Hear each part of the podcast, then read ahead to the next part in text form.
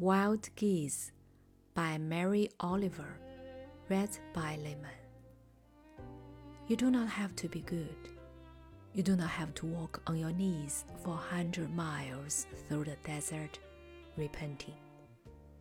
You only have to let the soft animal of your body love what it loves. Tell me about despair. Yours, and I will tell you mine.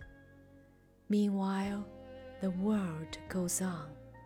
Meanwhile, the sun and the clear pebbles of the rain are moving across the landscapes, over the prairies and the deep trees, the mountains and the rivers. Meanwhile, the wild geese, high in the clean blue air, are heading home again.